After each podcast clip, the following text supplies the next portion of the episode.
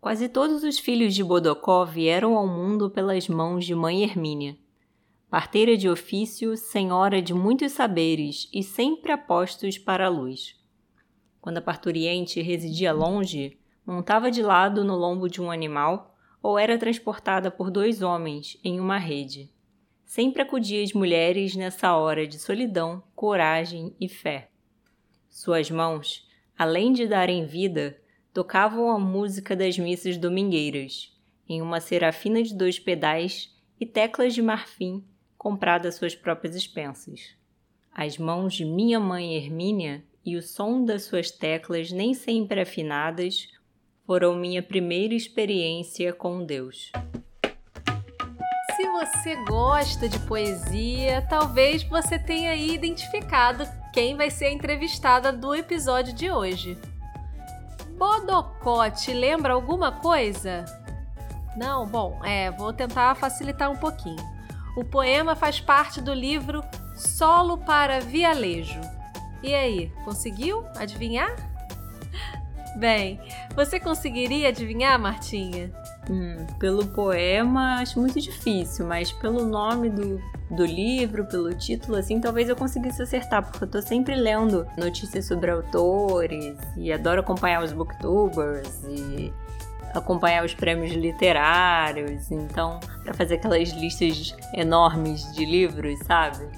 Então talvez eu acertasse. Ah, eu também adoro.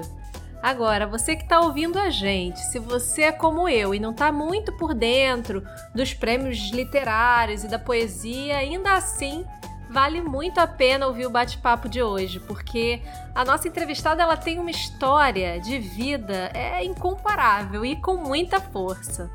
Ah, e eu quase esqueci de dizer que a gente não escolheu esse poema de abertura à toa, né?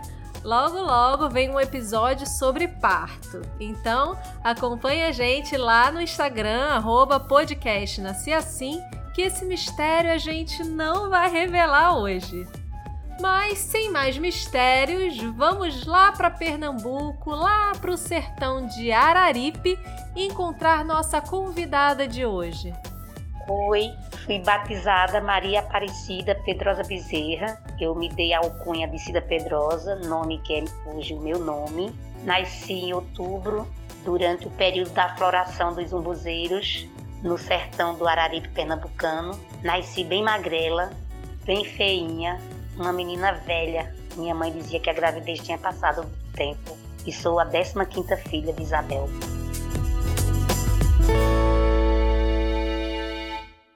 Cida, é um prazer receber você aqui no Nasci Assim. Muito obrigada por aceitar nosso convite. Mas antes de, da gente começar a falar sobre poesia, sobre o jabuti, a gente quer saber um pouquinho mais sobre você. Você falou agora que tem 14 irmãos. Conta um pouquinho pra gente sobre essa grande família e também sobre Bodocó, sobre quem é a Cida, além dessa menina velha, como você falou. Bom, eu tenho 15 irmãos com meu pai e minha mãe, mais seis só do meu pai. Meu pai nunca separou da minha mãe e tinha uma amante, mas todos nós convivemos bem. Inclusive, minha mãe terminou de bem com Isaura. É, então, eu tenho 21 irmãos, 20, 21 não, tenho 20, 21 comigo, né? Alguns já estão lá no céu dos sertanejos. Eu costumo dizer que tudo para mim é muito coletivo desde que eu nasci. Lá em casa, eu era a última e as quatro últimas tinham uma toalha só. Uma toalha feita de saco que minha mãe, quando chegava em saco de farinha e de açúcar, era tanto menino que só comprava as coisas de saco, de saco de 50 quilos. Aí o saco era depois que terminava a farinha, o, o açúcar, era lavado, lavado para ficar bem branquinho, um sabão de pedra, e mamãe desfiava assim as pontinhas e virava toalha da gente. E era uma toalha para nós quatro. Eu sempre tomava banho por último. Quando eu ia enxugar, a toalha estava molhada. Até hoje eu detesto tomar banho com toalha molhada de outra pessoa. Mas aprendi a conviver na coletividade. Lá em casa nada era de uma pessoa só. Tudo era coletivo.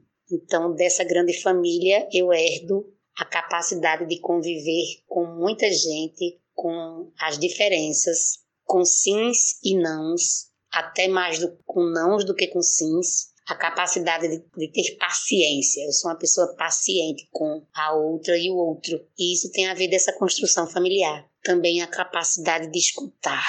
Uma família desse tamanho, se você não escutar, você tá ferrado.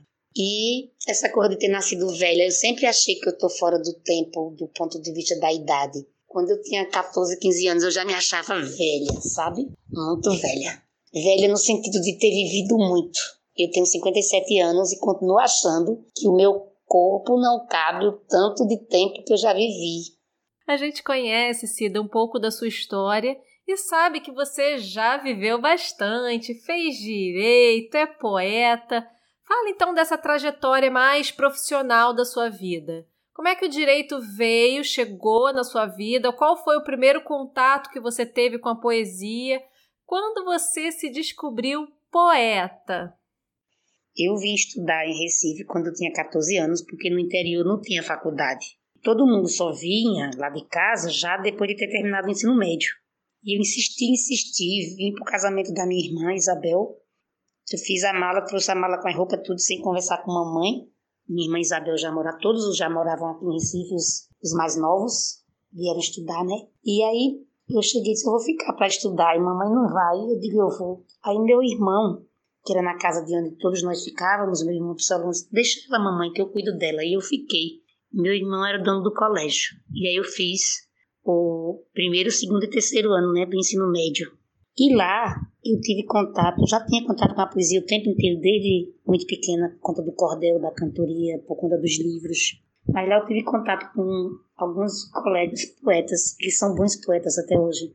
Na mesma sala, eu, Raimundo Moraes, Eduardo Martins, que foi meu primeiro namorado, todos os bons poetas. Teve a luta pelo Grêmio Estudantil, uma chapa só de meninas. Um colégio que eu tive como professora minha irmã Flor Pedrosa, professora de literatura, e que acolhia a gente na casa dela. E junto conosco a gente editou, ela nos ajudou a editar um fanzine no, no colégio, chamado Momento Poético. Nesse fanzinezinho tem os textos dos, que eu escrevi com 14, 15 anos. E aí eu queria fazer jornalismo, né? Era o momento da abertura. Todo jovem mais de esquerda queria fazer jornalismo, porque foi uma profissão que ficou em alta. Só que quando eu concorri, a média deste ano, de 81, 82, a média foi altíssima, 8, 8,5, não deu para quem quis, todo mundo queria ser jornalista. E eu não entrei. Naquele tempo tinha primeira, segunda e terceira opção. E eu tinha colocado segunda opção direito porque meu irmão insistiu. Eu não queria botar nenhuma opção, só jornalismo. Bote segunda opção direito e terceira sociologia, eu botei. E passei em direito. E eu não gostava do curso. Os dois primeiros anos foram terríveis. Quando eu paguei a matéria de direito do trabalho com o professor Gentil Mendonça, de quem eu fui monitora, aí eu me apaixonei pelo curso. Eu gostava de penal e gostava de direito do trabalho. E aí eu me apaixonei pelo curso e vi que eu poderia ser advogada de direitos humanos. E aí eu me encontrei, me encontrei nessa luta. O direito veio para mim como uma possibilidade de instrumentar lutas de direitos humanos. É isso. Cida, eu adorei essa parte que você foi meio fugida para o Recife, né?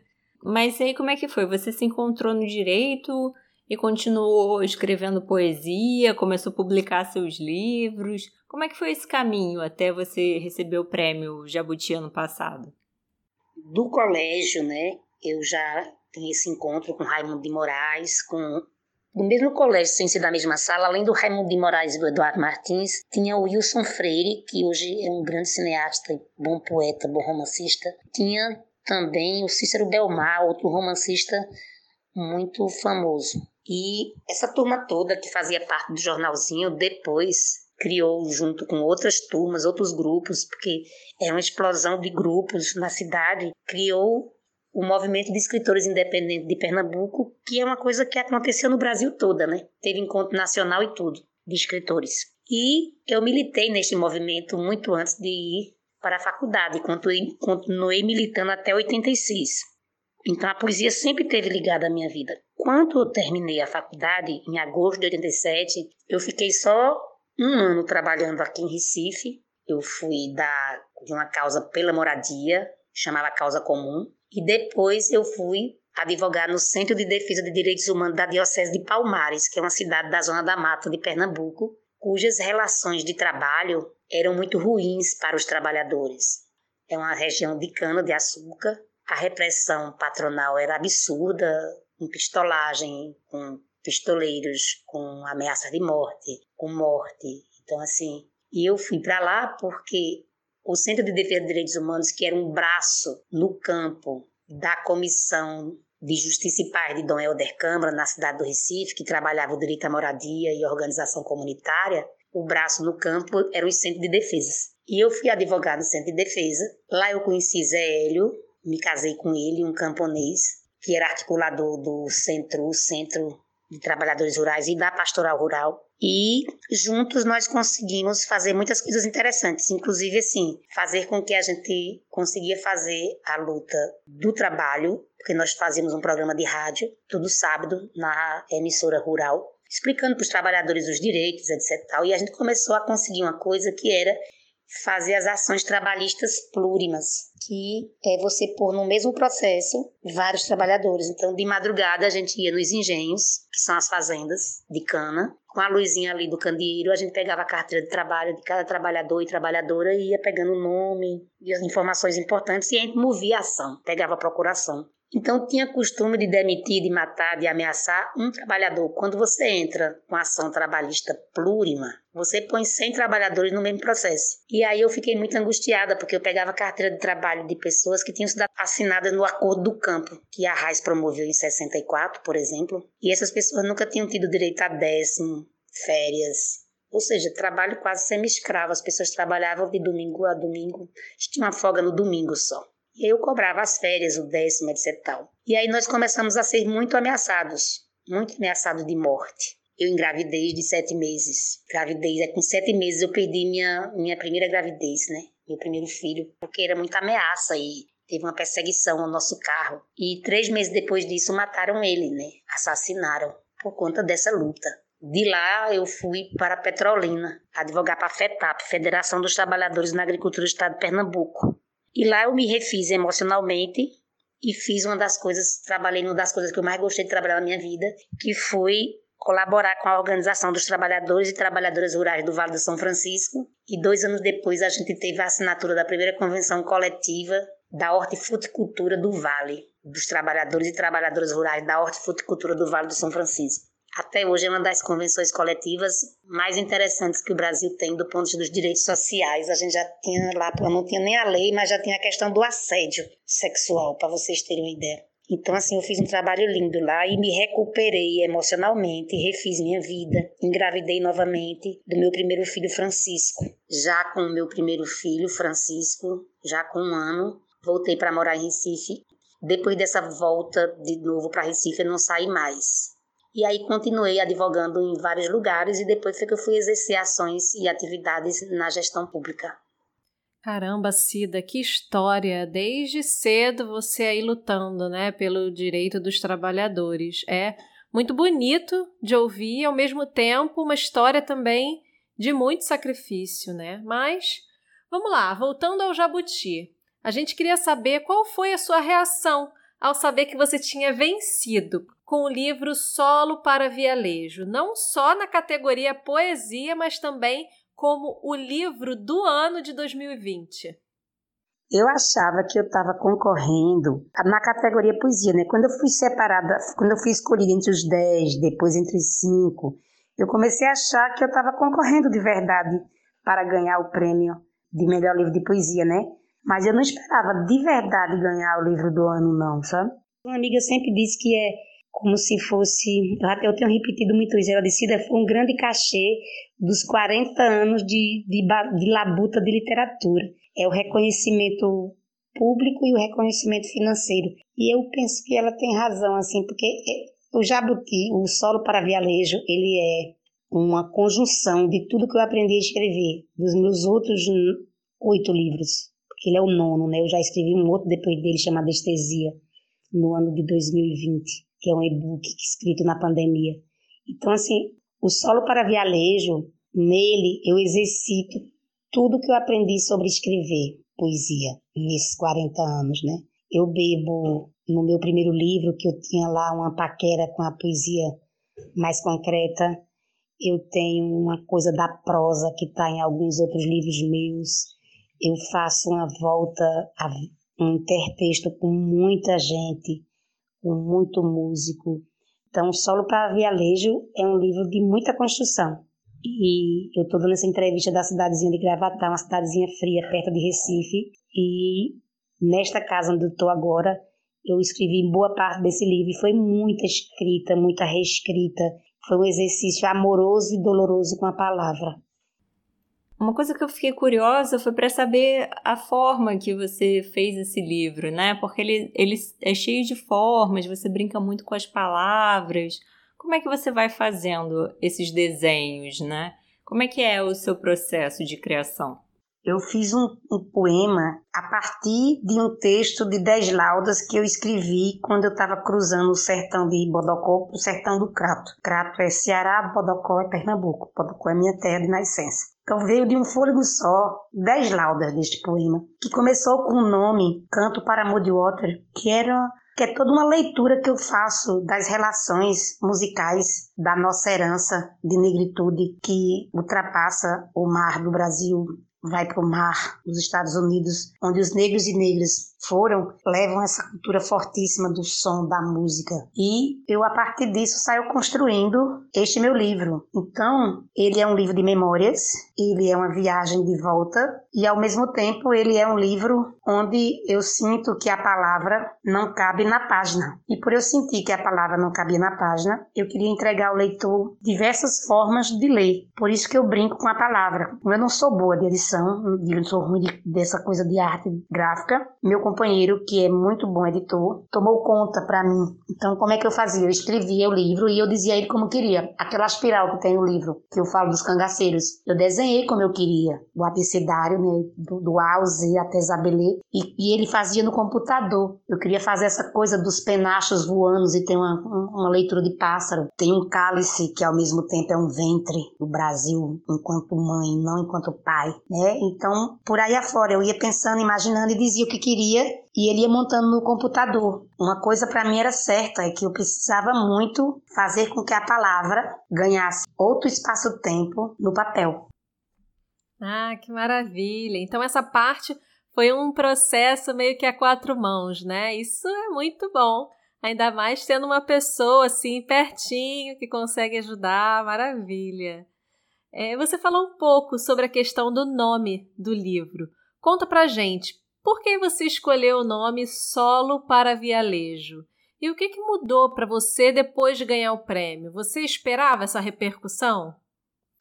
É, Vialejo é gaita, tá no Botocó, minha cidade natal. Meu pai tocava gaita, não tocava muito bem não, mas tocava. E eu ganhei uma gaita quando eu era pequena, uma gaita azul, um vialejo azul. E aí nunca aprendi a tocar, sempre quis aprender, vivia com ele na boca, mas nunca aprendi a tocar. E como o livro fala muito de música e também uma, uma busca de identidades, é uma construção de solidões de querências. E como o vialejo é uma das, um dos instrumentos do blues, tema recorrente nesse livro, eu compus muito esse livro ouvindo blues. Aí eu inclusive termino falando dessa coisa sou só, né? Só sertão e só sertão assim. Então é como se fosse uma música inteira para um solista tocar um vialejo. E sobre a repercussão do, do Jabuti, eu não pensava que ia ser desse tamanho, não. Eu sabia que era um prêmio importante, sempre soube, mas não pensava que ia ter o nível de repercussão que, que tá, teve e tá tendo. Estou dando entrevista para tudo quanto é lugar. Isso é bacana, porque o, o livro está vendendo muito. O livro vende no site da editora CEP e eu vendo no Amazon. Nossa, se dá ótima notícia, eu vou torcer para que venda muito mais, então. Mas mudando um pouquinho o rumo da conversa, você foi eleita para o seu primeiro mandato, né, em novembro, como vereadora do Recife. E o que, que você espera construir durante esse mandato? O que, que você pretende fazer? Eu acho que a gente está vivendo dos piores momentos que o Brasil já passou. Só é comparado às ditaduras de 64, né? 45 também. Uma crise política sem precedentes, uma crise econômica, uma crise sanitária. É, e eu acho que um parlamento municipal ele pode ter um pé na política nacional, porque todos as, os desmandos do desgoverno Bolsonaro têm rebatimento nas cidades. As pessoas moram nas cidades. E as vacinas, a ausência de vacina, a chegada, a conta-gota de vacina, quando nós poderíamos já estar vacinando nosso povo em massa se tivesse sido apoiado desde o início o Butantan, o trabalho da ciência.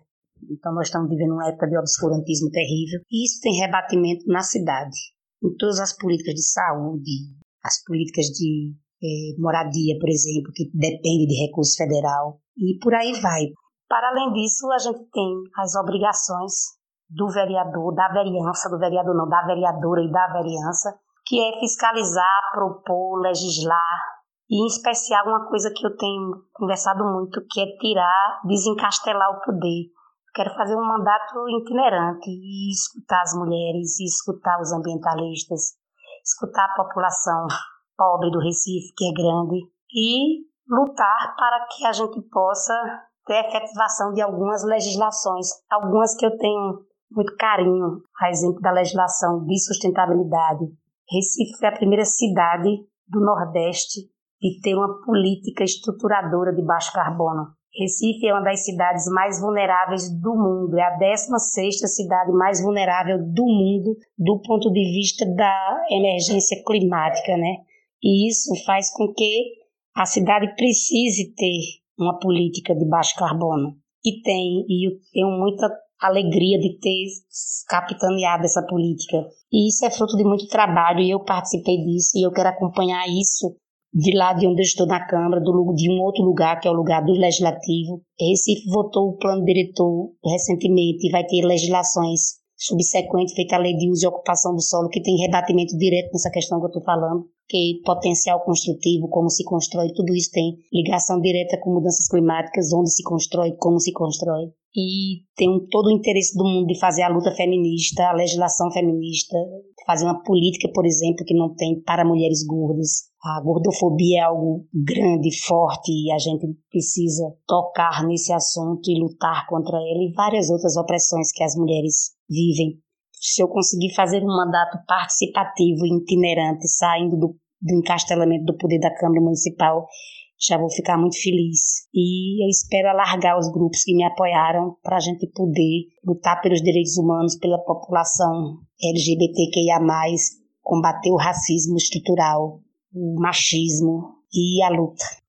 Olha, Cida, a gente realmente fica muito feliz em ouvir que tem pessoas querendo realmente mudar a cara da política, dar espaço para as pessoas, realmente é um diferencial hoje. Mas vamos lá. Você falou que tem uns projetos, né, que você quer, enfim, fazer, realizar nos próximos anos. E a gente queria entender como você vê o papel das mulheres na política. Como vereadora, como você vê a importância de ter mais mulheres na política?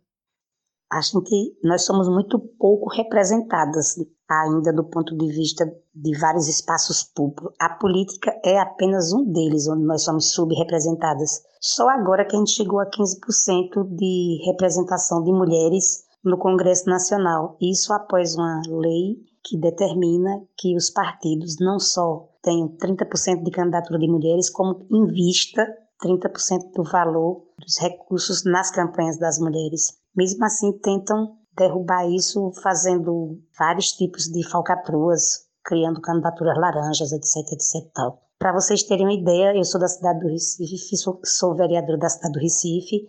A primeira mulher vereadora do Recife foi em 1943, a Júlia Santiago, uma mulher negra e comunista e sindicalista. Apenas em 70 e pouco veio ter uma outra, a Câmara de Vereadores de Recife é uma das mais antigas do Brasil, mais de 200 anos. Nesse período todo, só tiveram 17 mandatos. Agora, com o meu, contando aí, não estou colocando as reeleições das camaradas, das companheiras, com o meu, de Liana Cirne e Dani Portela que se, e Andressa, que se, novas mulheres que se elegeram, nós passamos a ter 18, 19, 20, 21 mulheres que passaram por aquela casa. Então a subrepresentação é muito grande. São 39 vagas, nós somos sete. E eu acho que as mulheres têm que ir para o espaço de poder. Tem uma voz, tem que ter uma voz de mulher nos espaços de poder para mudar a política, para interagir, para propor, para fiscalizar, para fazer a crítica, para falar sobre machismo estrutural.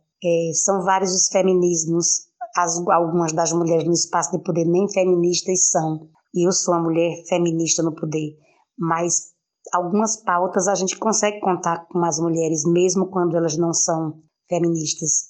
A pauta, por exemplo, da violência praticada contra nós, a gente termina tendo o apoio de muitas mulheres e também de muitos homens. Algumas pautas são muito típicas do, das mulheres feministas. Você pensar em direitos sexuais e reprodutivos, se você pensar na população LGBTQIA+, isso não é uma pauta de todas as mulheres, é uma pauta de mulheres progressistas e feministas, que é o campo onde eu me coloco, eu sou vereadora pelo PCdoB. Então, quando a gente vê no Supremo Tribunal Federal a presença de apenas duas mulheres, quando a gente tem no estado de Pernambuco um Tribunal de Justiça com apenas uma mulher, então é muito, fica muito claro de como o machismo estrutural age. Por que é que diante de tantas juízas só tem uma desembargadora? Porque ela não faz parte dos conluios, dos conchavos, porque existe o machismo estrutural, porque essas coisas são feitas muito, muito aquém da meritocracia, que é um valor burguês, mas não deixa de ser um parâmetro mínimo para você é, chegar e alçar ao tribunal. E no que diz respeito a as mulheres serem eleitas, eu acho que nessa eleição aconteceu uma coisa muito interessante. Começou-se a, a derrubar o mito de que mulher não vota em mulher. Em Recife teve muito forte essa campanha de voto na mulher, voto na mulher feminista. Então, assim, eu acho que alguma coisa começa a acontecer na sociedade. Explodem em tudo quanto é lugar os núcleos, os coletivos feministas, e isso é muito bom. Eu acho que feminismo, para mim, é sinônimo de felicidade. Quando o machismo estrutural deixar de existir, a gente terá uma sociedade feliz. A gente torce para que você esteja certa, né? Porque realmente a participação das mulheres na política faz toda a diferença. Cida, aqui no Nasci Assim a gente tem uma pergunta clássica que é, é as mulheres que você admira. Eu queria saber quem é que está na sua listinha. São muitas. Lá na Secretaria da Mulher, eu fui secretária da Mulher do Recife, aí na parede do gabinete, assim, bem grande, a gente fez um, uma colagem com fotografias de 50 mulheres, que são mulheres incríveis do mundo. Então, Rosa de Luxemburgo, Frida Kahlo, uma escritora pernambucana pouquíssimo conhecida, chamada Edvissa Pereira, uma sufragista, uma das primeiras feministas daqui de Pernambuco. Bárbara de Alencar, uma pernambucana de Exu, bem pertinho da minha terra, uma mulher que deu o grito de independência da República do Jasmim, no Crato, Ceará, onde ela morava. E que isso foi um dos levantes políticos contra a coroa, em favor da República. Eu gosto demais da Alessandra Kollontai, das poetisas, tem umas dos meus amores, Adélia Prado. Ai, fonte de inspiração sempre. Eu sonho em conhecer a Adélia. Eu sonho em chegar, alugar uma van, encher de mulheres e chegar na frente da casa de Adélia com cartaz Adélia, vamos tomar um chá. Ah, como eu queria conhecer a Adélia. Ana Cristina César, essa mulher incrível na minha vida. Que poeta. Minha mãe, mulher forte, firme, mulher incrível. Minhas sete irmãs lá de casa e mais três irmãs da casa de Isaura. Então, dez irmãs, cada uma mais incrível que outra. E tem uma coisa assim que me, me afeta muito, me deixa extremamente encantada. A luta das mulheres de Tejucupá que enfrentaram os holandeses aqui. E não podia deixar de jeito nenhum de falar de Dandara, Aquatone. É muita mulher incrível.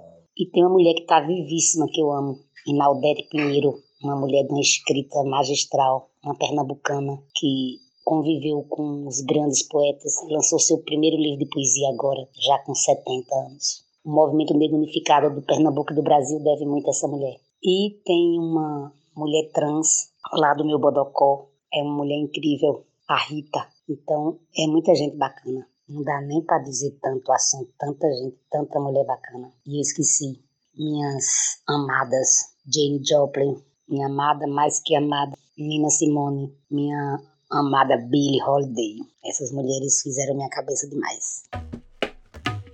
Cida, incrível sua lista, Se você fizer uma caravana aí para conhecer a Adélia Prado, me convida, porque eu também quero. E muito obrigada por conversar com a gente. Eu tava aqui falando com a Léo, que foi uma conversa super gostosa, assim. Dá vontade de puxar a cadeira, pegar um cafezinho ficar horas conversando com você, que eu tenho certeza que você teria muito para contar e a gente com certeza iria aprender muito.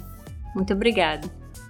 Ah, isso mesmo, que delícia. Cida, obrigada, obrigada pelo carinho, pela disponibilidade e que a gente realmente possa se encontrar. Você é uma pessoa que vive tantas coisas em tão pouco tempo que a gente consiga viver isso ainda, né? E boa sorte na sua luta por Pernambuco, por Recife. Um beijo, um beijo enorme.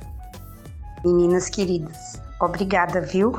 Pelo carinho, pelo espaço é, fico ao dispor. A gente pode se encontrar sim, porque eu acredito na roda gigante, sabe? Aquela coisa você gira e quando vê tá lá no mesmo lugar ou no outro lugar ou no outro instante. E a gente pode se ver e se a gente se ver, a gente toma um café e papeia.